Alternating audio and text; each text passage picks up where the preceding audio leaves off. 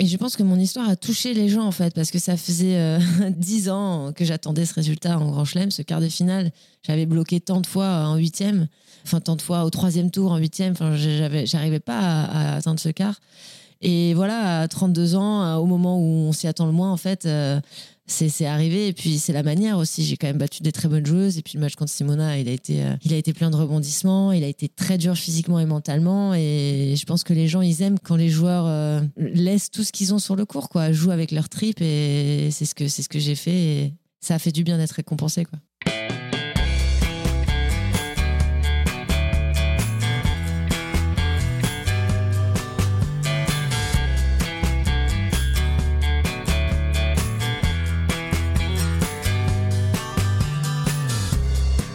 Bonjour à tous, vous écoutez Cadavre Exquis, le podcast qui décompose un parcours inspirant. Pour ce nouvel épisode, je reçois une joueuse de tennis en activité depuis 2006. Actuelle numéro 1 française, elle sort son premier roman chez Flammarion intitulé La valse des jours. Un récit dans lequel elle nous parle de vie de femme inspirante, de trajectoires contrariées, de résilience et de regards perdus. J'ai le plaisir d'accueillir Alizé Cornet. Salut Alizé. Salut. Comment vas-tu? Très très bien. Merci de participer à ce podcast Cadavre Exquis, podcast dans lequel je décompose un parcours inspirant. Et fort de ta carrière tennistique et de cette nouvelle vie d'autrice slash romancière, tu es une personnalité que je souhaitais vraiment recevoir dans ce podcast. Donc, euh, une nouvelle fois, merci de prendre ce temps euh, pour parler avec moi. Merci à toi, je suis, je suis honoré d'être ton invité. Alors, avant de parler de cette double carrière euh, qui est la tienne actuellement, j'aimerais vraiment qu'on revienne à la base, planter le décor de ta vie et savoir tout simplement euh, où est-ce que tu es né et surtout où est-ce que tu as grandi. Alors moi, je suis une niçoise pure souche. Je suis née à Nice, j'ai grandi à Nice, j'ai appris à jouer au tennis à Nice. J'y ai habité jusqu'à mes 20 ans. Et puis ensuite, on a bougé pas très loin, à une trentaine de kilomètres du côté du Canet, c'est juste au-dessus de Cannes, pour avoir une maison, euh, on va dire, sans subir l'immobilier un peu exorbitant de, Nice. Mais vraiment, dans mon cœur, je suis niçoise forever et fière de l'être. et ils faisaient quoi tes parents justement comme métier euh, quand tu vivais encore sous leur toit à l'époque? Alors, euh, mon père, il était agent technico-commercial dans une boîte de peinture, donc rien de bien excitant, même pour lui, mais il avait repris les rênes de, de, son père. Et ma mère, elle était, elle a eu plusieurs vies, ma mère. Elle a plusieurs métiers. Elle a travaillé dans une herboristerie, elle a travaillé en tant qu'agent immobilier. Puis finalement, elle a fini dans une. Euh, fini, c'est horrible de dire ça. elle a travaillé dans une école maternelle. Mais en fait, après, elle a été, entre guillemets, forcée d'arrêter pour pouvoir me suivre en tournoi et me permettre d'accomplir mon rêve. C'est vrai que je reçois beaucoup de personnalités issues du monde du divertissement et de la culture. Alors, euh, le sport, bon, je trouve qu'il y a un certain maillage entre les deux. Mhm. Euh, je voulais savoir si la culture, justement, elle était présente chez toi.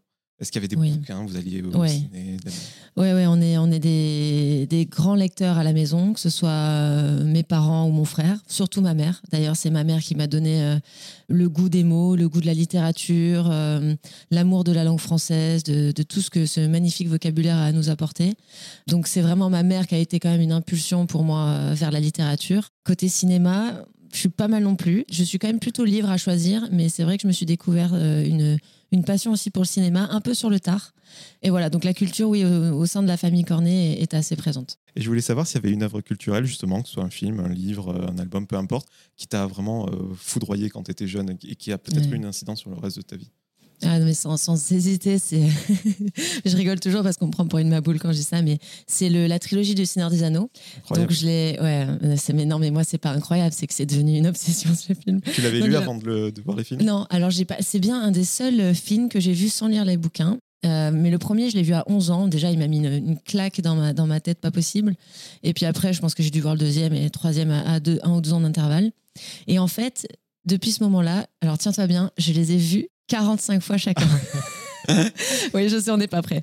Euh, en fait, c'est incroyable. J'ai vu les versions allongées, j'ai euh, les versions, oui, versions rallongées, euh, en anglais, en français évidemment. Je les vois minimum une à deux fois par an. Et ça m'arrive souvent de les voir quand je suis déprimée parce que c'est comme un sentiment de revenir à la maison. En fait, le Seigneur des Anneaux, pour moi, c'est la maison, quoi. Et je suis hyper attachée au personnage, au, décor, à l'atmosphère. Tout est parfait. Ah, mais on est d'accord. Ok, non, mais vraiment, je, je voue un, culte à, ce, à ces films. Alors, moi, je les ai vus un paquet de fois, peut-être pas 45 fois chacun, mais euh, j'imagine que comme moi, tu sais faire la différence entre la version longue et la version courte quand ça passe à la télé. Ah, ça, ça y est pas, normalement. Bien sûr. Mais après, au bout d'un moment, quand tu vois tellement la version, euh, la version longue, en fait, tu sais même plus. Euh, enfin, moi, je, je, je, je, me perds un petit peu dans, dans tout ça, mais c'est vrai que là, tu vois, je ressens le manque. Là, ça fait six mois que je l'ai pas vu. Et je, je sens que je, vais me le faire bientôt encore. Mais c'est c'est marrant, ça m'a vraiment marqué. Et en quoi ça a influé dans mes décisions? Enfin, dans, dans ce que je suis, je pense que hum, ça a été juste un point de repère en fait dans ma vie, euh, euh, dans plusieurs étapes de ma vie, avec des leçons de, des leçons d'amitié, des leçons de courage euh, que j'ai tirées de ça en fait et qui m'ont suivi euh, tout, tout le long de ma vie. J'imagine que la culture a jalonné toute ta vie, mais euh, visiblement, c'est le sport qui a eu raison de toi très Mmh, jeune. mmh. Je crois que tu as commencé à jouer au tennis à l'âge de 4 ans. Qui c'est Ouais. qui t'a mis une raquette entre les mains en premier, du coup? Mais tu sais, c'est le sport qui l'a emporté. Mais avant tout, moi, mon, mon rêve d'enfant, mon premier rêve d'enfant, c'était pas d'être euh, d'être joueuse de tennis. Mon tout premier rêve, c'était d'être euh, d'être écrivain, d'être écrivaine. Et c'est pour ça que de le réaliser à 32 ans, en fait, c'est c'est juste euh, incroyable. Il faut faut jamais jamais renoncer à y croire, en fait. Ça, c'était la petite euh, leçon philosophique du jour. Mais euh, sinon, euh, pour revenir à ta question, c'est mon frère qui m'a mis une raquette dans les mains. Mon grand frère Sébastien, à l'âge de, de 4 ans. En fait, ça s'est fait naturellement parce qu'il est, il- a 12 ans de plus que moi. Donc, lui, il jouait au club avec ses copains. Et moi, je l'accompagnais déjà dans, dans le landau pour le voir jouer avec, avec mes parents. Et, et en fait, très rapidement, j'ai pris une raquette en main et ça a été, ça a été coup de foudre, en fait. Coup de foudre, au- pas au premier regard, mais au premier toucher, on va dire. Et euh, pour montrer euh, le courage, l'abnégation que tu as eu dans l'apprentissage de ce sport, un peu comme dans Seigneur des Anneaux et, Mm. et, et- et d'autres euh, séries d'animation comme Dragon Ball et tout à l'époque, bah, toi, tu te forgeais en jouant face à un mur pendant des heures, visiblement. Mm. Ouais, ouais, j'ai beaucoup, euh, j'ai beaucoup joué contre le mur. Ça m'a, ça m'a, ça a bien forgé ma résilience, je pense, parce que le mur euh, bah, ramène par définition toutes les balles. Donc, je pense que c'est aussi un peu pour ça que j'aime bien les filières longues sur le cours. Mais j'ai eu la chance d'avoir un grand frère hyper bienveillant et très attentionné qui m'a fait souvent jouer. En fait, euh, dès que je le voulais, il me faisait jouer. Il avait une patience hors du commun parce que j'étais déjà une, une teigne sur le cours, pas possible. Je faisais que râler. Je voulais le battre à, à 6 ans, donc pas lucide en plus. Et euh, c'est vrai qu'il m'a, tout appris au début. Et, hum, mais le mur, le mur était, euh, était bien pour combler les vides parce que je- je- j'en avais jamais assez en fait. C'était, ouais, c'était vraiment une addiction. C'est pour cette patience que tu as pris ton frère euh, comme agent pendant des années Pour cette patience, pour cette bienveillance, pour le fait que j'ai une confiance aveugle en lui. Et, et oui, c'était avec mon frère, on a une relation très forte et c'était ça coulait de source que ce soit lui qui s'occupe euh, de mes intérêts et, et pas quelqu'un d'autre. Le tennis a jalonné euh, toute ta vie euh, sans interruption. Tu as été championne de France des 13-14 ans en 2004, championne d'Europe des 15-16 ans en 2005. Est-ce que tu as réussi à avoir une adolescence entre guillemets normale, classique, malgré euh, l'implication dans le tennis qui devait être euh, Mm. colossale Euh, évidemment que non. évidemment que non. Euh, c'était, euh, on- ça pouvait pas être une adolescence, euh, même une enfance plus éloignée de la normalité. Mais au final, est-ce que j'avais envie d'être normale? Je, je pense pas. Je pense que c'est ce, ce train de vie, ce rythme de vie m'a tout de suite convenu.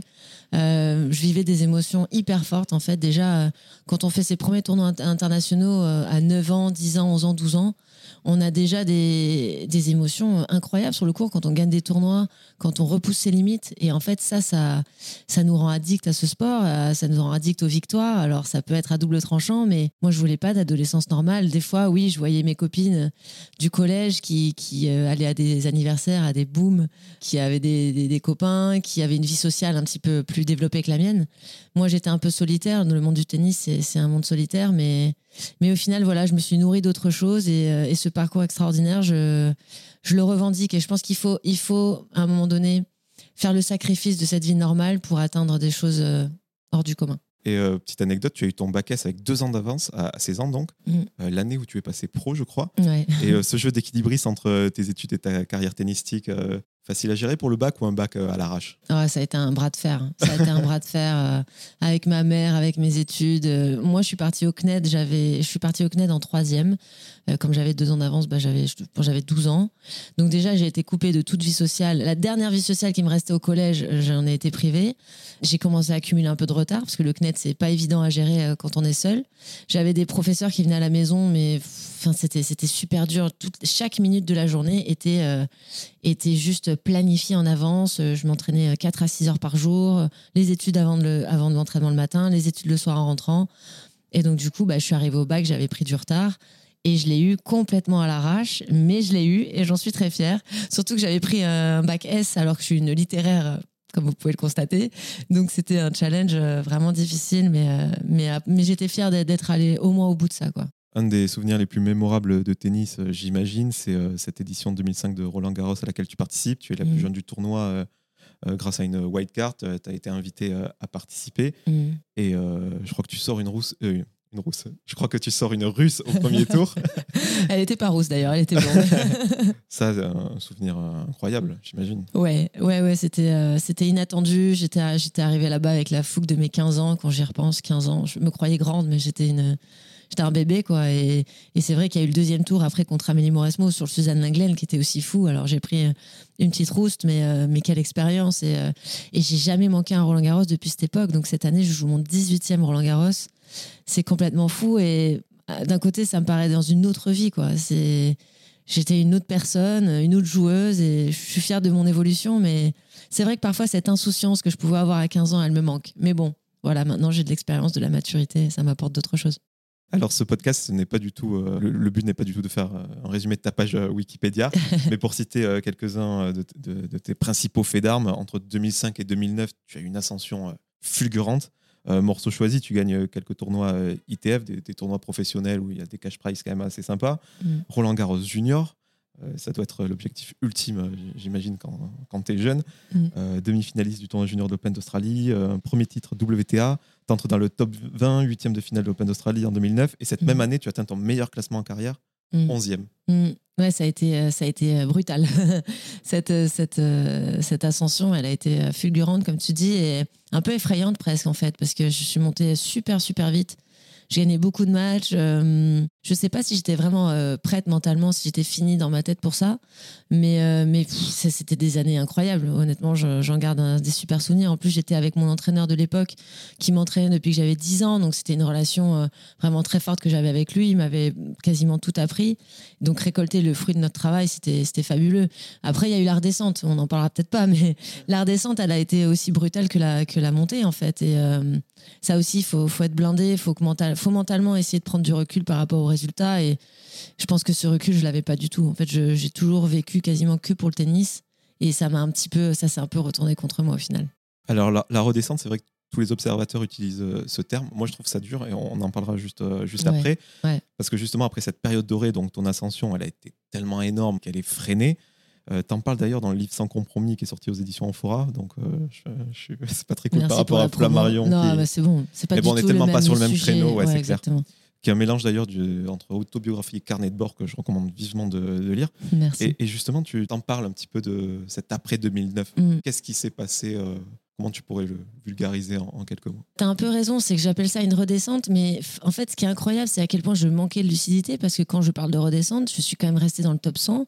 C'est juste que j'étais plus à la 11e place mondiale, mais j'étais 80-90 et c'était une catastrophe pour moi. Et j'avais 19 ans, 20 ans, 21 ans et je pensais que je ne valais plus rien en étant 90e mondiale. Il faut quand même se rendre compte que faire partie du top 100, c'est c'est un accomplissement incroyable qu'il y a des joueurs qui n'y arrivent jamais dans une carrière. Moi, j'étais 90e, 80e à 20 ans. Et par rapport à la, aux attentes que je m'étais fixées, j'étais une, désolé l'expression, mais j'étais une merde. Et c'est là où je me dis, j'aurais tellement aimé à cette période-là euh, avoir la lucidité de me dire, mais il n'y a, pas de panique en fait. Euh, tu es là où tu dois être, tout va bien. Euh, tu fais ton métier, tu fais ta passion. Et en fait, j'étais tellement centrée sur les résultats que je me suis mise à paniquer. Et à partir du moment où j'ai commencé à perdre des matchs, ça a été, euh, bah, ça a été un, cercle vicieux en fait. Je n'arrivais plus à trouver du positif, du plaisir, euh, où que ce soit en fait. Il n'y avait plus que, que, de la souffrance, que de la pression. Euh. j'ai oublié l'essence même de pourquoi je joue au tennis. Et ça a été pas facile à vivre. J'ai pas envie de te poser une colle, mais c'est vraiment une question de, néophyte. Il y a combien de, pros en, tennis sur le circuit féminin? Alors, de pros, c'est compliqué comme, comme réponse parce qu'il y a environ 1000 à 1500 joueurs qui sont classés à l'ATP et à la WTA. Mais des pros, qu'est-ce qu'on appelle être pro? C'est à partir du moment où on gagne un peu sa vie. Alors, moi, j'essaie de faire correspondre ça à quand tu, quand tu payes une adhésion, à ça se passe comme ça.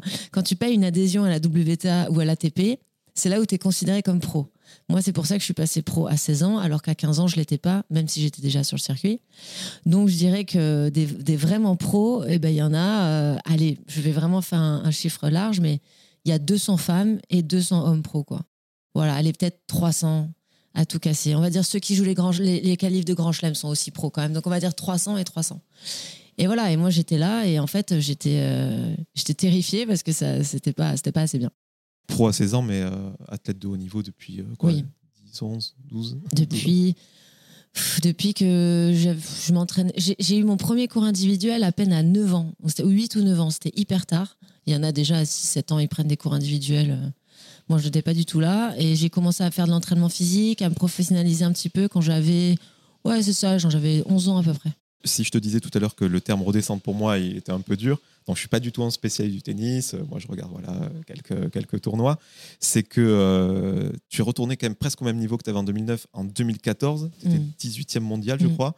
Tu as fait une saison d'enfer d'ailleurs. Mm. En 2016, tu étais dans le top 30. Certes, tu n'as pas retrouvé ta place aux portes du top 10, mais euh, tu as été en gros entre les 20 et 40 euh, en 10 ans, quoi. Ouais, Ouais, c'est ça. Entre, dans, les, dans, les tops, dans le top 50 pendant 10 ans. Et puis là, en plus, j'y suis retournée après mon quart en Australie. Ça, ça m'a fait bien plaisir. Parce que ça faisait deux ans que j'étais. Euh, je me battais, j'étais 60, 70. Et euh, j'avais vraiment envie de, retourner à, à, cette place du classement.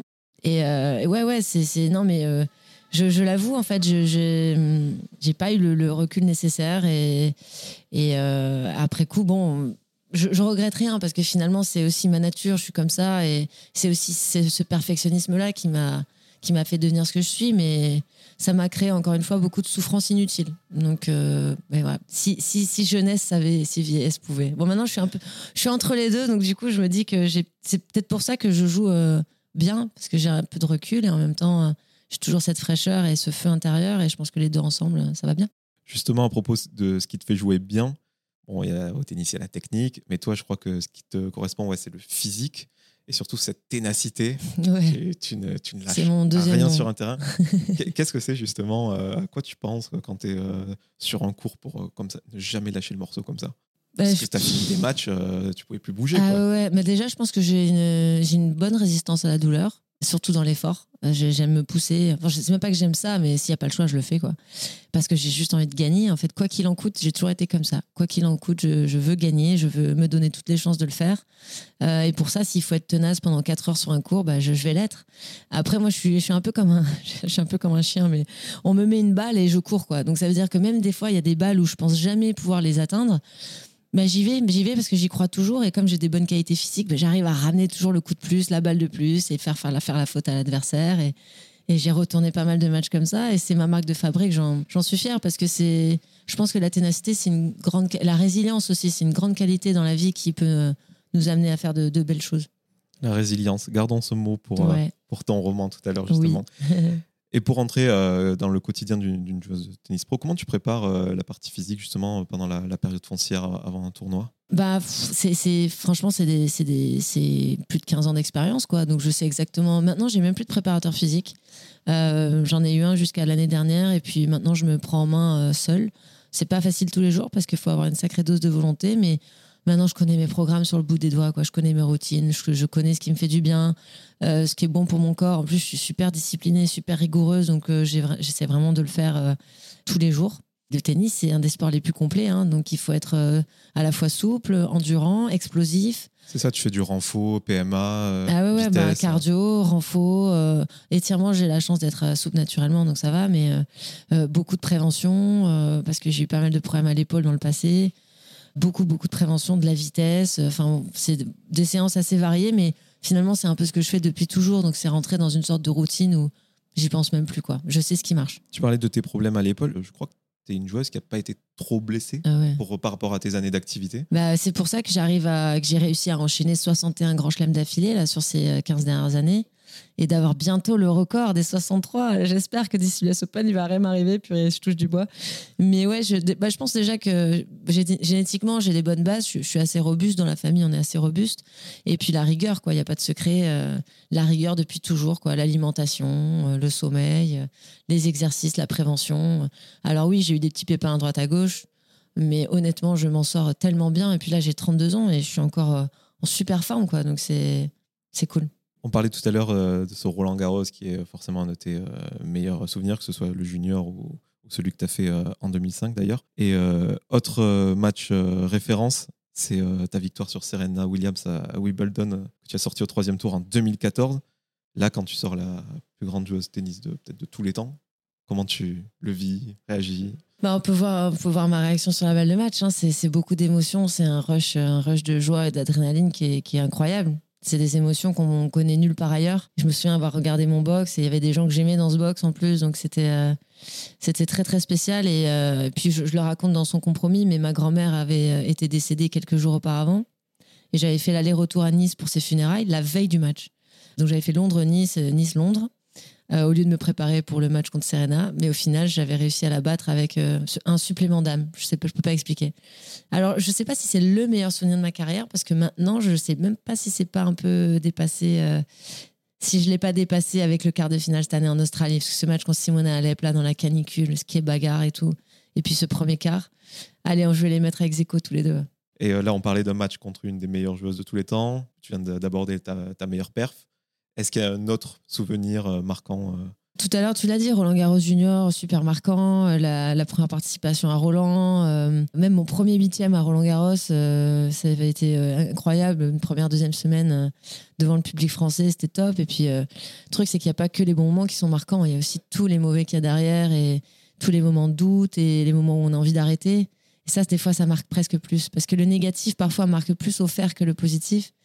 Et malgré tout, il faut rebondir, se remettre au travail, euh, accepter d'être loin de sa famille, d'être seul dans les chambres d'hôtel et se remettre au boulot et, et souffrir physiquement parce qu'il n'y a pas d'autre manière que de se, que de se pousser euh, pour, euh, pour revenir. Donc la carrière d'un tennisman est marquante par elle-même, je veux dire, le, la globalité. quoi. Alors, je vais parler de quelques petites anecdotes amusantes qui ont jalonné ta carrière. On le sait, tu le dis souvent, tu es fan de Raphaël Nadal. Ouais. Et euh, petite anecdote, euh, en 2014, il paraît qu'à, je crois que c'est à Roland Garros, à la soirée des joueurs, euh, il est venu te claquer la bise normale, alors que je ne connaissais pas. Bon, il me connaissait, on se connaît, on est collègues de travail, mais ouais, je m'y attendais pas. J'ai eu un petit moment de, de flottement. Je, je, crois que j'ai un peu rougi. Et maintenant, tu as son 06 Non, j'ai pas son 06, mais par contre, je suis. voilà, il, il, me connaît, il me dit salut Alizé. Alizé, il m'appelle. Et, mais tu sais, je pense que je vais bientôt avoir un nouveau joueur préféré. Alors Rafa, ça restera toujours dans mon cœur et c'est incroyable, mais je suis vraiment une grande, grande fan de, Carlos Alcaraz. Mais ce joueur, il m'a, il m'a vraiment, euh, il me plaît quoi. J'aime ce qu'il fait sur le court, j'aime son attitude, euh, j'aime ce qu'il dégage, euh, c'est puis son jeu et tout. Je pense que c'est vraiment, alors c'est pas le digne descendant de Rafa parce qu'ils n'ont pas du tout le même jeu. Mais en tout cas, c'est le digne descendant de, de mon joueur préféré. Quand on est une joueuse comme toi avec autant d'années de carrière, tu t'inspires peut-être dans les, dans les mouvements ça, je le faisais. Le mimétisme, je le faisais quand j'étais plus jeune. Quand j'étais fan de Roddy, il m'arrivait de, de, faire, de servir comme lui, enfin pas comme lui, mais de faire la même, la même gestuelle.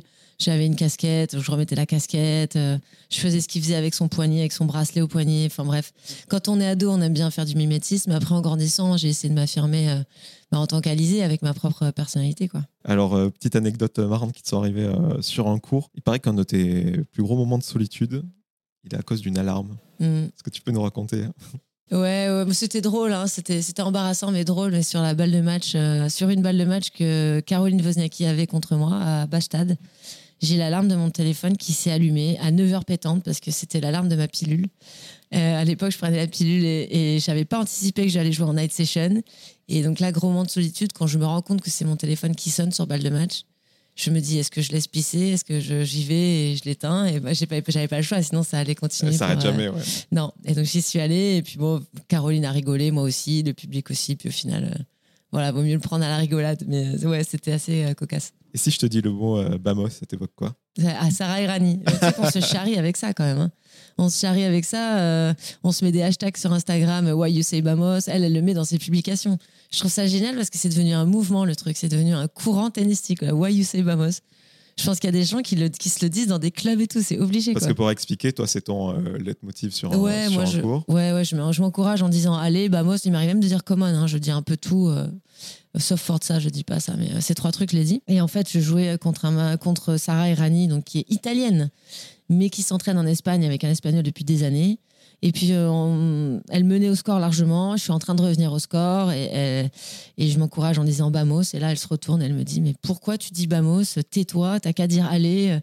Tu dis Bamos parce que c'est contre moi alors que t'es française. Et là, en fait, je suis juste sidérée et c'est passé sur, euh, bah, sur YouTube et sur toutes les chaînes possibles et imaginables. Et, donc, il y a eu ce hashtag Why You Say Bamos? Je trouve ça assez, assez marrant comme anecdote. Pour parler de ta carrière et de tes performances, euh, tu as dit euh, avoir du mal à te relâcher et exploiter euh, le fameux potentiel que, que tu sens en toi, quoi, tout simplement. Tu as des regrets un petit peu sur certaines années Tu as, l'impression d'avoir eu une carrière un peu à ou, ou pas? Bah, en fait, c'est un peu paradoxal parce que j'ai une des, des carrières les plus constantes et, une longévité la plus incroyable à ce classement-là, c'est-à-dire entre 20 et, et 80, ce qui est très bien. Mais je pense qu'en gérant un peu mieux mes émotions, j'aurais pu vraiment avoir une carrière euh, plus constante au plus haut niveau. Je pense que j'avais toutes les qualités pour euh, rester top 30, tu vois, top 20 même euh, pendant quelques années. Et en fait, euh, j'ai toujours été, enfin souvent rattrapée par mes émotions. Ça a été vraiment un travail, une bataille sur moi-même toutes ces années. Et j'ai pas vraiment de regrets parce que je peux pas, je peux pas renier qui je suis en fait. Et c'est ce qui fait que, bah, que je suis aussi hyper empathique, que je suis spontanée, que je suis attachante. Et au final, bah, ça se retranscrit sur le, cou- aussi sur le cours, et colérique et tout ça. Bon, bref, j'aurais juste aimé euh, découvrir la méditation un petit peu plus tôt, parce que ça m'a fait beaucoup de bien dans ma carrière. T'en fais tous les jours, il paraît. Ouais, tous les jours. Bon, je l'ai pas fait aujourd'hui avec la journée que j'ai eue, mais j'essaye d'en faire tous les jours, au moins 10 minutes, un quart d'heure. Et ça m'a apporté beaucoup de choses, un ancrage dans le moment présent dont j'avais vraiment besoin et une meilleure gestion des émotions. Et je l'ai découvert qu'à 28 ans, donc c'est vrai que voilà, ça m'aurait apporté un petit peu plus de sérénité, je pense. En tout cas, quand tu es concentré dans ta bulle, enfin, quand toutes les planètes sont alignées, on sent que tu peux battre euh, littéralement n'importe qui. C'est ça qui est frustrant. C'est-à-dire que euh, après, quand je suis euh, complètement submergée par mes émotions, je dis pas que je peux perdre contre n'importe qui parce que j'ai un niveau moyen qui qui est pas dégueulasse, mais mais je peux me mettre dans des situations où je voilà où je ne contrôle plus rien et ça c'est frustrant parce que je sens que dans les jambes et dans mon tennis, il y aurait il y aurait de quoi faire encore mieux. Mais bon, voilà. Quand on a la lune, on veut les étoiles et en fait, c'est jamais suffisant quoi. Et euh, je- j'en reviens à ce match contre Simona Alep, c'était en janvier à l'Open d'Australie euh, à Melbourne. Tu, tu nous as tous fait rêver, on, on va pas se mentir, tu l'as dit, en plus le contexte euh, sous la canicule, tu accèdes à tes premières quarts de finale. Je crois que la dernière personne qui avait fait ça, c'était Marion Bartoli en 2009. Ah, c'est incroyable, quoi. Et Quand tu vois surtout, au-delà de ta performance, cet engouement populaire des Français, Mm. et pas que, il y a eu des articles dans le monde entier. Et euh, je crois même que tu as passé la nuit à répondre euh, aux gens, Ouais, euh, j'ai passé à pas mal de communier avec temps. les gens. Quoi. Ouais, j'ai passé pas mal de temps parce que j'ai eu, j'ai eu beaucoup, beaucoup de messages et beaucoup d'amour après ce, après ce match. Et je pense que mon histoire a touché les gens, en fait, parce que ça faisait euh, dix ans que j'attendais ce résultat en Grand Chelem, ce quart de finale. J'avais bloqué tant de fois en huitième, enfin tant de fois au troisième tour en huitième. Enfin, j'avais- j'arrivais pas à, à atteindre ce quart. Et voilà, à 32 ans, euh, au moment où on s'y attend le moins, en fait, euh, c'est arrivé. Et puis, c'est la manière aussi. J'ai quand même battu des très bonnes joueuses. Et puis, le match contre Simona, il a été plein de rebondissements. Il a été très dur physiquement et mentalement. Et je pense que les gens, ils aiment quand les joueurs euh, laissent tout ce qu'ils ont sur le court, quoi. Jouent avec leur trip. Et c'est ce que, ce que j'ai fait. Et ça a fait du bien d'être récompensé, quoi. En tout cas, euh, moi, ce qui m'énerve un peu quand on parle de toi, c'est qu'on pense à ce que tu pourrais faire et pas à ce que tu as fait. Ouais, mais moi aussi, j'ai tendance à faire ça. Plein d'exemples. euh, et c'est quelque chose qui, qui t'embête, surtout euh, venant des observateurs, des médias, euh, où ça va? Non, parce qu'en fait, je, ça fait bien, bien longtemps que je lis plus ce qu'on dit sur moi. Donc ça me, ça m'épargne bien de, bien de la peine. Euh, parce que souvent en France, on a tendance à critiquer. On est très dur avec les sportifs, hein, c'est un fait. Et euh, du coup, euh, j'ai- je, me, je me fie seulement à ce que ma famille dit, mes amis proches. Et parfois, quand je lis un commentaire désagréable, je le prends plus autant à cœur qu'à l'époque parce que je sais ce que je vaux en tant que joueuse, mais surtout en tant que personne. Et le fait de voilà de d'être plus sûr de moi en tant que en tant que personne, ça m'aide à relativiser en fait euh, parfois euh, bah, la merde que je peux faire en tant que joueuse, quoi, tout simplement. Et euh, tu parlais du fait que tu avais sorti de grandes joueuses. Euh, petite stat, tu as plus de 50% de victoires sur les femmes du top 10. Hmm. Du top 10 Ah ouais, c'est ouf. Ouais, mais surtout vers la fin, depuis la- le milieu de ma carrière, je crois que c'est ça la stat. J'ai dû avoir un déclic quelque part où je me suis dit, bah tiens, je peux le faire une fois, deux fois. Et c'est vrai qu'on on m'appelle limite sur le circuit la tombeuse de tête, quoi. Parce que quand, euh, quand je joue une top 10, euh, bah, vu mon classement, là je suis 34, donc c'est moins incroyable, mais quand j'étais euh, so- 70, 80, je pouvais aussi le faire à tout moment. Et ça, ouais, ça, ça mettait un petit peu de piment là-dedans. Puisqu'on parle euh, des tops, est-ce qu'un un joueur, plutôt une joueuse, parce que je pense que malheureusement les mecs sont plus conforts que, que les femmes, même si les femmes sont plutôt bien loties dans le tennis, Oui. est-ce qu'une joueuse peut vivre convenablement si elle est dans le top 50 Et Ah Est-ce que c'est plus difficile au-delà. euh, et surtout quand elle n'est pas dans le top 100 toute sa vie. Quoi. Ouais, non, euh, non, quand une joueuse atteint le top 100, elle peut vivre confortablement, oui, quand même. Euh, Au-delà du top 150, ça devient compliqué, mais dans le top 100, c'est relativement confortable. Elle a, le, elle a normalement assez d'argent pour se payer aussi un coach, un suivi kiné. Les, les prize money avant le Covid avaient bien augmenté. Bon, maintenant, ça a de nouveau baissé à cause de la crise, mais, mais on est quand même, comme tu dis, plutôt bien loti dans le, dans le tennis féminin, comparé à d'autres sports féminins je me considère extrêmement chanceuse d'avoir choisi ce sport. Moi, je sais que là, avec ma carrière, je suis tranquille euh, pour un long moment. Donc euh, voilà, c'est c'est pas le cas de, de tous les toutes les sportifs qui travaillent probablement aussi dur. Donc euh, Parce qu'il faut savoir que vous êtes des entrepreneurs, vous payez euh, vos coachs, même leur hôtel. Mm. Les tournois, vous prennent vos hôtels à vous, mais pas Mm. votre staff, la nourriture. Enfin. oui, puis euh, mais moi, je paye mes impôts en France, ce qui n'est pas le cas de tout le monde. Alors aussi, le but de ce podcast, voilà, c'est d'apprendre euh, quelques petites choses. Il faut savoir que le tennis est un des sports les plus polluants de la planète. Une Ouais. balle de tennis euh, met des milliers d'années à se dégrader. Il Dans faut la nature. recycler. Et 14 millions sont consommés euh, en France. Ouais, Sans effrayant. dans un TEDx, tu sais, euh, s'il y a des initiatives prises par la, par la FFT, donc la Fédération française de tennis, ou même à l'échelle internationale, pour que le sport soit moins polluant.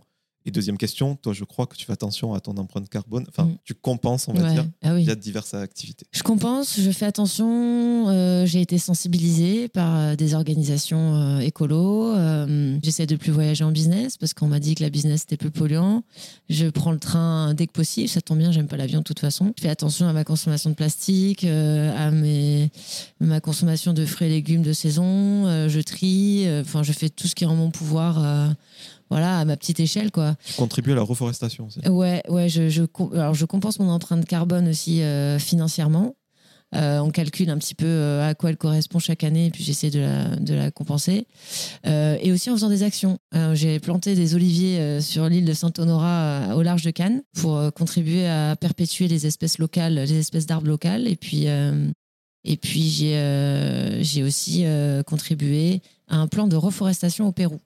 Donc je suis super contente de ces actions. Euh, J'en parle pas beaucoup parce que bah, pourtant ça pourrait inspirer d'autres athlètes à faire de même, mais je sais pas, je préfère euh, le faire pour moi et parce que ça me fait me sentir bien.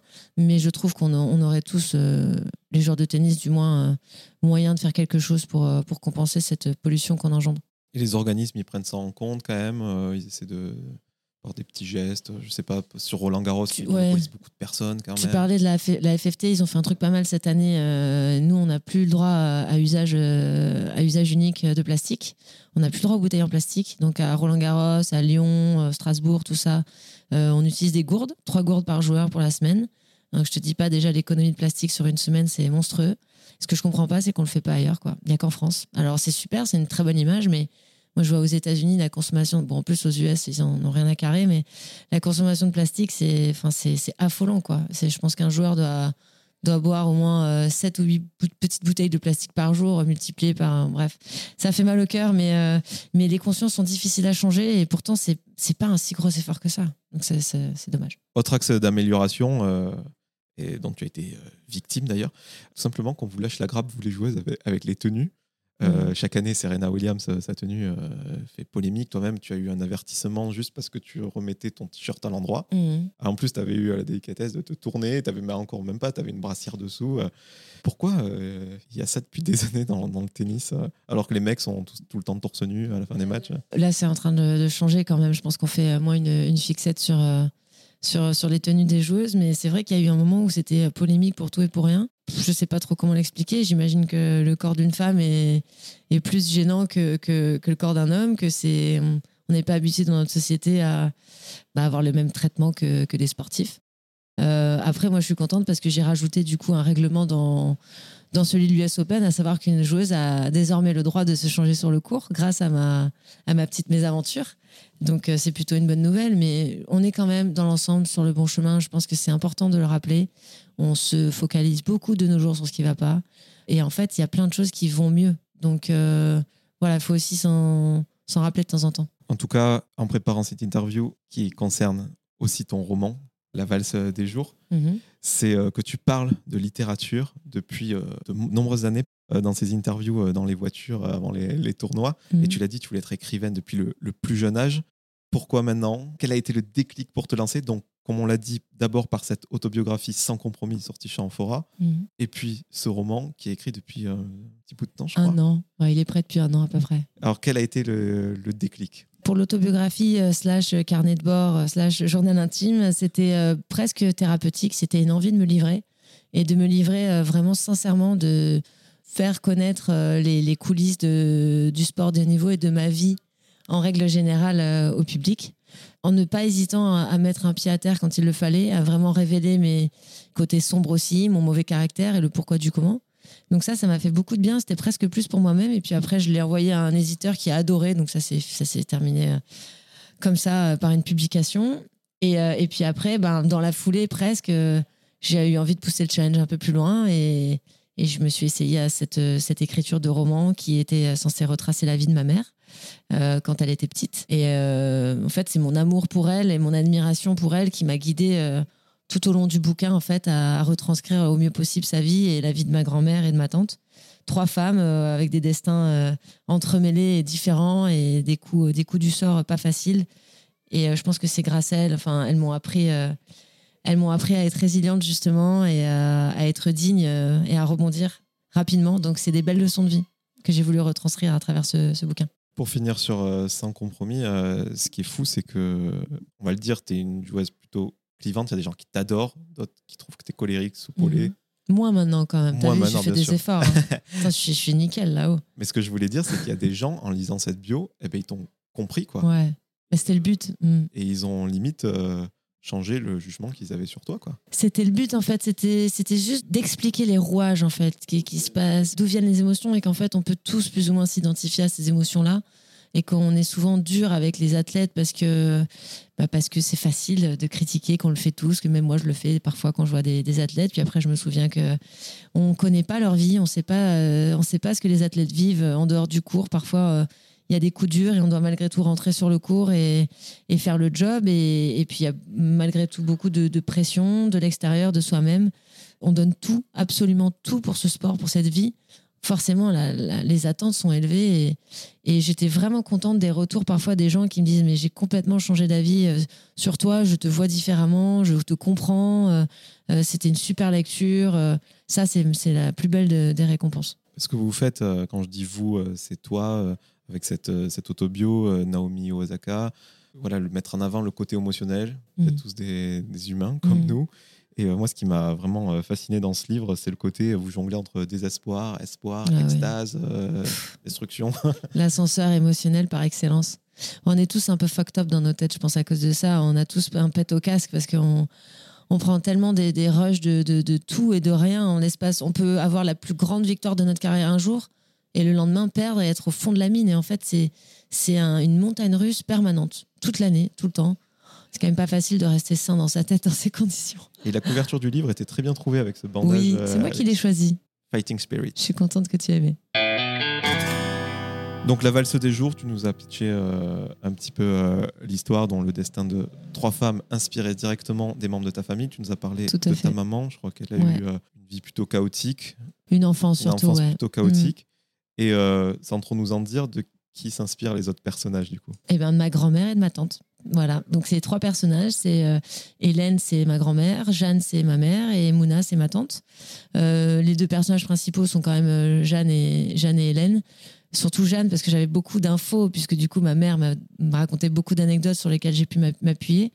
Et puis après j'ai fait énormément de recherches, mais t'as pas idée parce que les années 60-70 c'est pas vraiment ma tasse de thé. Je, je, j'y connaissais rien moi, c'est assez 30 glorieuses et et au final, j'ai appris plein de choses. C'était hyper enrichissant. Il fallait vraiment que je retranscrive euh, l'atmosphère euh, le plus fidèlement possible en fait de ces années-là. Puis même les objets, euh, Ouais, ouais, le tout. contexte. euh, Ouais, le contexte. et après, ça se passe dans le sud de la France. Ça se passe à Nice en grande partie, euh, qui est donc ma ville, comme j'ai dit au Il y a début. de toi là aussi sur cet aspect-là. Il y a deux mois, mais en fait, Nice, c'est mes origines. Et en fait, euh, le livre, il est romancé, mais il y a quand même euh, une grande part de, de, de faits réels, hein, quand même. hein. Je me suis beaucoup, beaucoup inspirée de leur vie. Et après, c'était pas évident de d'en faire un, un récit cohérent avec des personnages attachants que j'ai quand même dû euh, à part ces trois femmes tous les autres sont inventés et ça m'a vraiment fait travailler sur ma créativité mais j'ai pris un kiff de l'écrire c'était c'était top En tout cas, moi, je te l'ai dit en off, j'ai vraiment adoré ton bouquin. Euh, je m'en moque si on dit que je te passe la pommade. Parce que je trouve que pour un premier roman, en plus en parallèle d'une carrière tennistique très prenante, euh, déjà effectivement se replonger euh, dans, dans les années 60, il y a des gens, euh, des auteurs qui parlent pas justement de leur vie tout de suite, de ce qui les a vraiment touchés. Parfois, c'est un travail vraiment de, de longue haleine. Enfin, vraiment bravo quoi. Pour un premier roman, mettre tous ces ingrédients, je trouve ça fou. Et pour compléter ce que tu as dit, ce ce qui est fou, c'est que l'histoire de ces trois femmes, elle côtoie l'histoire avec un grand H. Donc il y a vraiment plein de références chronologiques. Donc la déportation des Juifs en France, mai 68, l'élection de Pompidou, euh, le Mm. premier pas euh, sur la Lune, donc ce qui permet vraiment d'être ancré dans la réalité. Mm. Et je trouve que c'est bien parce qu'on voit aussi euh, l'évolution des mentalités avec les familles monoparentales, l'homosexualité, l'émancipation des femmes, Mm. sous plusieurs aspects d'ailleurs. Ça aussi, c'est quand même un petit Et- challenge. hein. Ouais, ouais, ouais, carrément. Et c'est c'est marrant parce que c'est des sujets, euh, la plupart sont toujours d'actualité, en fait, même après toutes ces années. Et on voit que bah, justement, pendant ces années-là, il y a eu des progrès, mais, mais incroyables, et que les gens ont été témoins de, ces avancées-là euh, technologiques. Enfin, c'est la période des premières télés aussi, euh, des radios un petit peu avant, de, de la communication, de, la. La première pas sur la Lune, mais j'ose à peine imaginer comment, comment ils ont dû vivre ça, quoi. Et c'est vrai que c'est tous ces sujets d'actualité, aussi euh, l'alcool dans les ménages, les violences domestiques. C'est des choses qui n'ont pas vraiment changé en 50, 60 ans et en 50 ans, puisque ça, ça finit en 72, donc même c'est 40 ans. Et, euh, et puis l'émancipation des femmes, bon, on est sur la bonne voie quand même par rapport à l'époque où euh, l'avortement n'était pas autorisé. Les femmes n'avaient pas le droit de se marier sans l'accord de leur père, pouvaient pas euh, passer leur permis. Enfin, je sais pas, il y avait des trucs qui étaient vraiment mais absurdes. Et là, on a quand même fait un pas de géant. Ça peut toujours être mieux, mais c'est vrai qu'en me replongeant dans ces histoires, dans l'histoire, comme tu dis, avec un grand H, des femmes, je me suis dit que les avancées étaient quand même euh, assez sympas et, et, euh, et c'était, encore une fois, c'était vraiment, ça m'a appris plein de choses. J'ai, je suis incollable maintenant sur ces années-là. Non, j'irai peut-être pas jusque-là. Non, vraiment, mais- on sent le boulot. Et aussi, on parle de culture en filigrane depuis tout à l'heure. Il y a pas mal de rêves, euh, des auteurs forcément euh, en tête, Mhm. la Géracine, Hemingway que tu cites, euh, de la musique, les Beatles. Hmm. Ça aussi, c'est des petites références. euh, Bah ouais, ça te met dans l'ambiance. Hein. C'est Ouais, des, choses que tu aimes d'ailleurs, peut-être euh, des, des auteurs que lisait ta maman, il y, a il y a un peu de tout. Bah, c'est ma maman qui m'a fait, euh, qui m'a fait aimer la, la lecture. Donc, oui, moi, je me souviens des premiers livres qu'elle m'a donné. Elle me l'a pas donné, mais elle m'a dit quand tu seras grande, tu liras. C'était justement les accords d'Épictète que je cite dans le livre que Jeanne reçoit de son, de son mentor, entre guillemets. Et donc, euh, voilà, elle m'a, elle m'a, c'est elle qui m'a, qui m'a mis au goût du jour sur, euh, sur, sur plein de choses concernant la littérature. Et, et c'est vrai que les références, euh, je, elles viennent pas toutes de moi. hein. Google a été mon meilleur ami pendant l'écri- pendant l'écriture de ce livre, mais, euh, mais je trouve que c'est ça qui fait qu'on se met vraiment. C'est une immersion totale en fait dans cette atmosphère euh, de- des années euh, des années 60. Et moi, ce que je, je trouve vraiment fort euh, dans la rédaction d'un bouquin, c'est que ta seule limite, c'est ton imagination. Ça c'est génial. Et ce que je trouve euh, vraiment réussi, c'est euh, la temporalité, parce que tes chapitres se font euh, par date. Mhm. Et je trouve que, comme je l'ai dit, il y a une avancée euh, sociétale, des mœurs, des mentalités. Et je trouve que le rythme est vraiment bon. On passe pas de, de quelque chose à autre chose vite. Je trouve que tout se fait progressivement. euh, Ok, cool. Tu me rassures, non, c'est bien. C'est bien parce que quand on, quand on écrit un roman, enfin au début, moi je savais pas trop, euh, comme, comme je l'ai dit tout à l'heure, c'est c'est pas ah, mon pas métier. forcément les euh, ouais. j'ai pas les codes, j'ai pas fait de formation, j'ai j'ai tout fait à l'instinct. J'ai écrit ce livre de A à Z à l'instinct. Donc en termes de structure et tout, j'aurais pu complètement me planter. Et au final, on l'a un tout petit peu modifié avec Louise en développant le personnage de Mouna. Mais elle m'a dit dès le début, on est impressionné par la structure du livre pour quelqu'un qui n'a jamais fait ça de sa vie. Et, euh, j'en étais la première surprise parce que moi, je l'ai fait euh, complètement euh, spontanément, sans y réfléchir.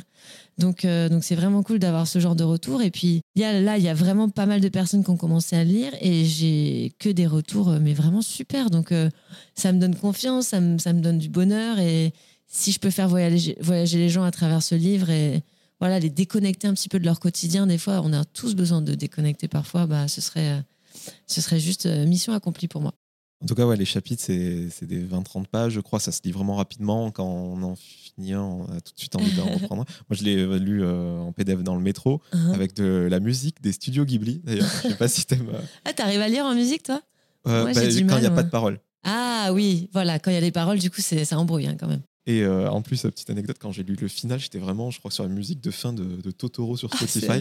et du coup, l'épilogue, en plus, c'est incroyable. Ouais. Donc, vraiment, ça, c'était super. C'est bien, tu donnes des conseils pour la bande, euh, bande sonore en même temps, c'est parfait.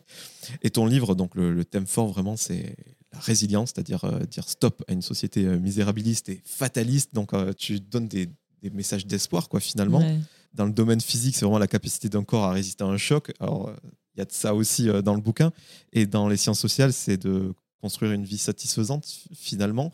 Et euh, moi, je te mets une pièce sur la table. Là, les gens, je sais pas si tu vas faire des salons ou, pas, Ouais. mais ils vont te dire que ce livre, il, il fait du bien, quoi. Ouais, bah, j'espère. Je fais le salon du livre euh, en juin à Nice, euh, chez moi en plus. Donc, et après, je vais en faire quelques-uns en fonction de mon planning qui est quand même surchargé.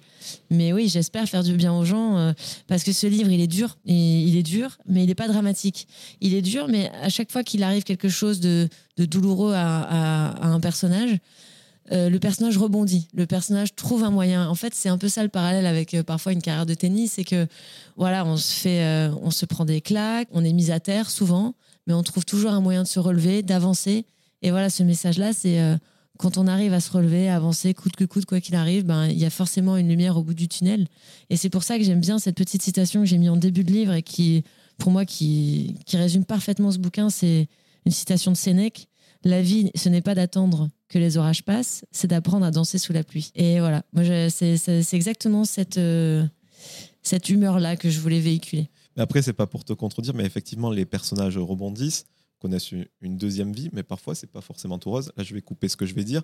Quand Hélène euh, a, cette relation euh, avec Louis, Ouais. ça se finit pas si bien. Donc, c'est- c'est pas tout rose, T'es pas non obligé de couper, hein, c'est pas grave, franchement, si tu spoil, mais, euh, mais ça, ça se finit pas mal non plus, j'ai envie de dire. Oui, Ah, là, on peut pas en dire plus. Ça, mais- ça aurait été du spoil. Ouais, tu vois, c'est, oui, c'est dur parce qu'un couple, être en couple, c'est dur, mais il y a quand même quelque chose de très beau qui en ressort. Euh, encore une fois, il y a le mauvais, mais hop, il y a le beau derrière. euh. Mais du coup, je trouve que c'est plus euh, réel, quoi. La façon Et tu oui, mais en fait, la vie, c'est ça, hein, c'est, encaisser des coups et, et après euh, être assez résilient pour attendre que le beau temps revienne. Mais oui, elles, elles ont quand même une vue. Enfin, moi, j'ai, euh, j'ai pas eu une vie aussi difficile quand même, donc euh, je, Ouais. je suis très admirative de leur parcours. Mais sans avoir eu des vies aussi difficiles que tes personnages, je pense qu'il y a beaucoup de gens qui vont se reconnaître. Tu vois, moi, par exemple, ton personnage euh, d'Hélène, Mhm. moi, il m'a fait complètement passer à ma maman qui a eu trois vies comme ça. Mhm, mhm. Et euh, voilà, quand on arrive à un certain âge, et comme tu le dis dans le livre, repartir à zéro, Ouais. c'est compliqué. Donc vraiment, je pense que ton livre va, va- va vraiment, vraiment faire du bien. Ah bah c'est gentil, j'espère. Après, je sais pas trop euh, quel retour euh, te faire euh, pour pas trop spoiler, parce que c'est vrai que c'est compliqué. Mais si ce n'est que on parle de- du destin de trois femmes, il y a vraiment beaucoup plus de personnages. Oui. Et même les personnages hein. secondaires ouais, Ouais. ont tous vraiment leur, leur caractère. euh, et justement, j'aime bien te parler de ça avec les écrivains. Mhm. écrivaine. Euh, comment tu écris tes personnages? Par exemple, j'ai eu Laure Manel euh, il n'y a pas longtemps dans mon émission qui m'expliquait euh, prendre des photos de personnes sur Google, écrire les traits de caractère sur Ah une ouais feuille, etc. Toi, comment tu, tu, fais? C'est dans ta tête euh, Moi, je crois que je suis vraiment freestyle en fait. Je me dis tiens, euh, Hélène va avoir une meilleure amie, puis elle se dessine dans ma tête, physiquement, les traits de personne, mais je note rien. Tout est dans ma tête en fait. Et, euh, en fait, le- les personnages évoluent au fur et à mesure du livre. Et parfois, j'anticipe pas du tout ce que je vais écrire. Il se passe un truc dans ma vie qui fait que j'ai envie de le faire évoluer de telle manière. Je me prends un peu pour Dieu. Je me dis tiens, j'ai le pouvoir de lui donner ce trait de caractère de lui faire arriver cette chose-là. Et en fait, il se, il se modèle comme ça au fur et à mesure du, du récit. Euh, mais à la base, j'ai- j'ai seulement une vague idée du personnage et celui-ci grandit, quoi. Et, mais je suis pas du tout. C'est marrant parce que je suis assez euh, méthodique dans ma manière de travailler dans le tennis. Autant dans l'écriture, je laisse beaucoup plus place à la créativité et l'instinct. Donc, euh, ça me fait du bien. C'est intéressant ce que tu dis parce que je sais pas si tu connais cette, euh, cette expression. Il y a les auteurs architectes, donc qui ont tout le script en tête, et les auteurs jardiniers. Et normalement, au début, on est architecte quand on commence euh, la littérature. On veut Ouais. que tout soit parfait, tout cadré, Ouais. etc. Et c'est quand on a l'habitude, Hmm. bon, justement, on laisse évoluer ces personnages comme ça. Bah, toi, tu es plutôt. euh, je suis un mix des deux parce qu'en fait, il faut quand même que la structure, euh, je suis vraiment, il faut que le texte il soit archi cohérent. C'est-à-dire que je ne me laisserai pas passer une seule incohérence. Moi, je déteste ça dans les livres quand il y a un truc où on revient en arrière, on se dit oh là là, mais ça, ça, impossible. Donc en fait, j'ai quand même un côté architecte parce que j'ai envie que le, livre ait du sens, qu'il soit bien structuré, que les personnages soient construits, qu'on sache où on va et tout ça. Mais par contre, c'est vrai que je j'ai mon petit côté jardinier euh, dans le sens où je vais pas non plus euh, euh, faire un plan de texte, l'écrire. Je le fais un petit peu juste pour me, rafraîchir la mémoire, mais c'est ouais, il y a un petit peu plus de spontanéité dans le fait de développer parfois les actions, les personnages. Je me laisse vraiment carte blanche et je me fais confiance. Donc euh, peut-être que je vais me transformer en jardinière à plein temps, mais je trouve que ce mix il est pas mal. Après, moi, je suis pas du tout critique littéraire, donc c'est vrai, j'ai un peu du mal à, à parler des bouquins. Et je Je, voulais, te- je te trouve dur, t'es bien, très bien. je voulais que tu me parles de, de ton style. Oh là là. Enfin, moi, je trouve euh, ton livre, il se lit très facilement. Il n'y a pas besoin d'aller chercher un dictionnaire des synonymes, tout est intelligible, tout est clair. Mais euh, quand on écrit, donc, de ta position, est-ce que c'est euh, une question euh, voilà, qui t'a taraudé, euh, justement, ce- le style, comment écrire? Est-ce que tu voulais faire des phrases longues, des phrases courtes, mettre des adjectifs partout? Ou encore une fois, c'est l'instinct, t'as couché sur le papier comme ça venait? Je pense que j'écris depuis tellement longtemps. Je me suis tellement essayé à plusieurs exercices entre les journaux intimes, les poèmes, sans compromis, que j'avais ma patte déjà. J'avais ma patte et j'ai même pas réfléchi. J'ai aussi fait des... une année pour Roland, j'ai fait des articles pour le Figaro aussi quand même. Et euh, j'ai vraiment beaucoup aimé cet exercice. Et donc à force de de- d'essayer plusieurs, euh, plusieurs thèmes comme ça, j'avais déjà ma patte et euh, j'ai pas vraiment les mots pour, euh, pour décrire mon, mon, style, à part que je dirais qu'il est assez fluide. Voilà, c'est un truc qui me correspond bien, il se, lit bien. C'est ce que tout le monde me dit, que ça se lit bien, que c'est fluide. Euh, enjoué aussi, enjoué euh, parce que c'est une écriture qui est dynamique, un peu à mon image. Mais euh, voilà, à part ça, euh, je laisse le lecteur se faire sa propre opinion. Je ne sais pas si les trois femmes qui ont inspiré les trois personnages principaux de ton roman sont toujours dans ta vie, mais est-ce que tu as eu des retours? Alors, euh, ma grand-mère est décédée, donc c'est bah, le fameux jour où je devais jouer contre Serena, enfin la veille. Ma marraine, en fait, ma tante, c'est moi aussi ma marraine, alors je l'appelle ma marraine. Donc ma marraine ne l'a pas encore lu, donc je vais lui donner là en rentrant. Et ma mère, bah, ça a été ma première lectrice, et c'est elle qui m'a poussée à envoyer le manuscrit à Flammarion, en fait. Sinon, moi, je, je pense que je l'aurais même pas envoyé, c'était censé être juste pour elle, c'était un cadeau de Noël à la base pour ma mère. Et elle a dit, écoute, euh, je suis je pense être objective, même si je suis ta maman, et tu devrais quand même demander des conseils de, pour voir ce que ça vaut. Moi, je trouve ça super, mais bon, euh, demande à des professionnels dont c'est le métier, et comme ça, t'es fixé, quoi. Et en fait, euh, une semaine plus tard, Flammarion m'a signé pour euh, trois bouquins. C'est fou. C'est fou, c'est une histoire de fou. retour et, Ouais, Ça c'est vraiment une bouquin. histoire de dingue. et pour la suite, j'imagine ta reconversion après le tennis, Ouais. j'espère le plus tard possible. Enfin, si tu peux faire en parler les deux, c'est l'idéal, mais euh, elle est toute Ah ouais. trouvée maintenant. Ouais, ouais. Alors après, moi, j'ai envie de garder un pied dans le tennis. C'est quand même aussi une, grande, grande passion. Peut-être pas sous forme de, de, de coach. Je serais pas entraîneur. Je pense pas avoir la, la patience nécessaire. Mais, euh, mais je m'investirai d'une manière ou d'une autre dans ce sport. Et il y a le Capital Fed Cup qui me fait de l'œil quand même. euh, je y pense depuis quelques temps. Ça, c'est vraiment un poste qui me, qui me plairait. Et puis évidemment, si je pouvais écrire d'autres bouquins et si je pouvais faire voyager les gens à travers eux, ben voilà, j'espère que ce premier livre, euh, que les lecteurs vont lui donner sa chance parce que c'est un livre qui le mérite vraiment. Euh, je dis pas ça pour me vendre. En plus, je suis pas du tout ce genre de personne. J'ai censé, je suis censée, pas je suis censée, mais j'ai tendance à pas trop avoir confiance en moi. Mais là, vraiment, je, je c'est pas que j'ai confiance en moi, c'est que j'ai confiance en lui. J'ai confiance en ce livre et je sais qu'il va plaire. Et il y a une place de ministre des Sports à prendre bientôt, là. Oh, pff, la politique, euh, là, euh, je vais passer mon tour pour l'instant. Bon, les prochaines échéances pour toi, que ce soit en termes de tennis, littérature, ta nouvelle casquette de- d'autrice. Écoute, bah là, faire la promotion de ce bouquin à fond, enfin à fond, autant que mon planning me le permet, sachant que je, je joue beaucoup. Je reviens de cette semaine de tournée aux États-Unis. Dimanche, là, j'ai Madrid, Rome, Roland Garros. Le livre, il sort le 4 mai. Pendant Madrid, j'ai aucune idée comment je vais réussir à gérer tout ça. Je pense que je vais devoir avoir euh, plusieurs, euh, plusieurs clones de moi un peu partout dans le monde. Mais, euh, mais j'ai vraiment envie de le défendre et de le porter, ce livre, parce qu'il le mérite, encore une fois. Euh, pas au détriment de ma carrière, si possible. J'ai peur qu'émotionnellement, ça fasse euh, beaucoup. Mais je le tente et je vis les choses à fond. Et puis, voilà. Là, le prochain, la prochaine grosse échéance du côté tennis, c'est quand même Roland. Et le prochain roman est en cours d'écriture? Le prochain roman, il est déjà écrit, il est déjà présenté. Euh, mais bon, chaque chose en son temps. Et là, j'écris déjà le 3. Je suis en train d'écrire le troisième. Mais je crois que je vais faire un break parce qu'en fait, je, je suis boulimique. Quoi. Donc là, à un moment donné, il faut se calmer et euh, voilà, prendre un peu du recul. Bon, Alizé, quelques questions en rafale pour terminer cet entretien. Ok, Pour mieux te connaître. ok. As-tu une peur irrationnelle? Euh, bah, bah, bah, J'aime pas trop les araignées. Tu partages tes coups de cœur musicaux sur Insta. Hier, tu as parlé de Borns. Hmm. Je suis fan, donc j'étais C'est très content. cool. Ton coup de cœur du moment, à part celui-là, du coup. Ah ouais, j'adore. Cette photo, j'adore. Oh là là, j'en ai plein des coups de cœur en ce moment. Euh, J'en ai tellement plein qu'il n'y en a pas un qui me vient. Attends. Alors, mon coup de cœur du moment.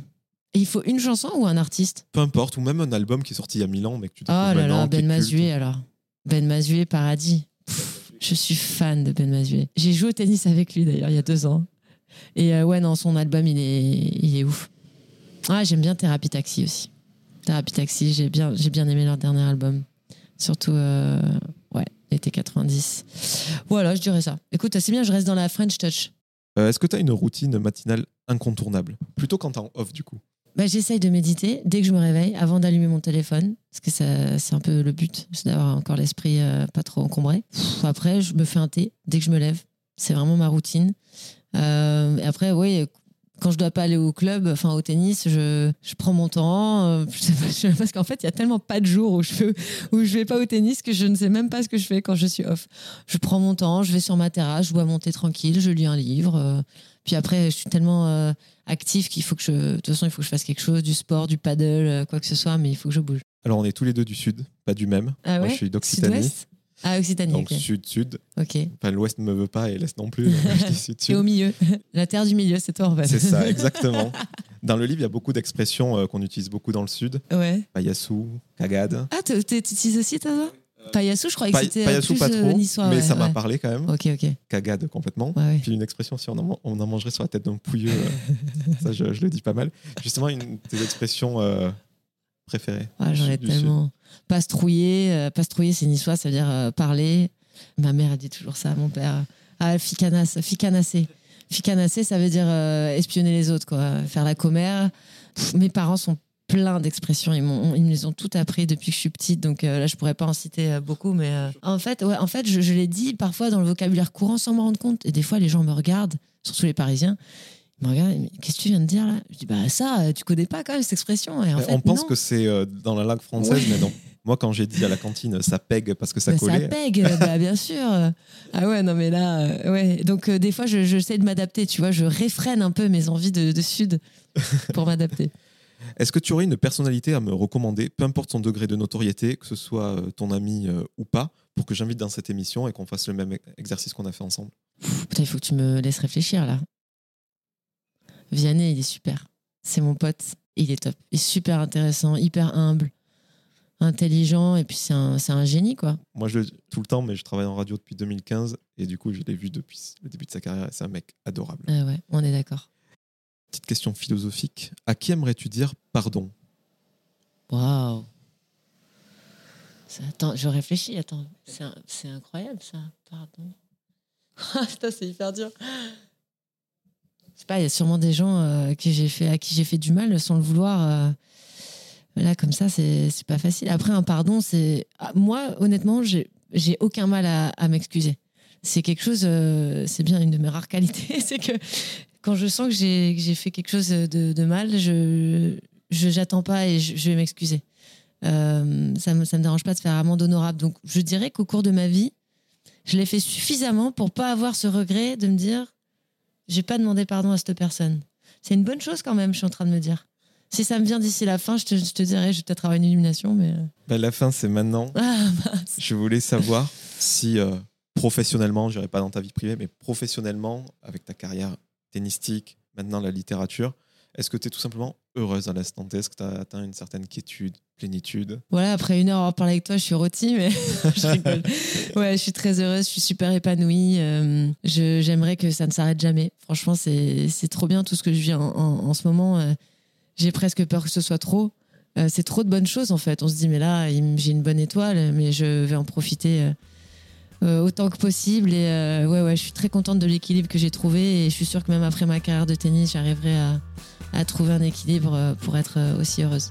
C'est ce que je te souhaite. Merci beaucoup en tout Merci Jordan, merci beaucoup. cas.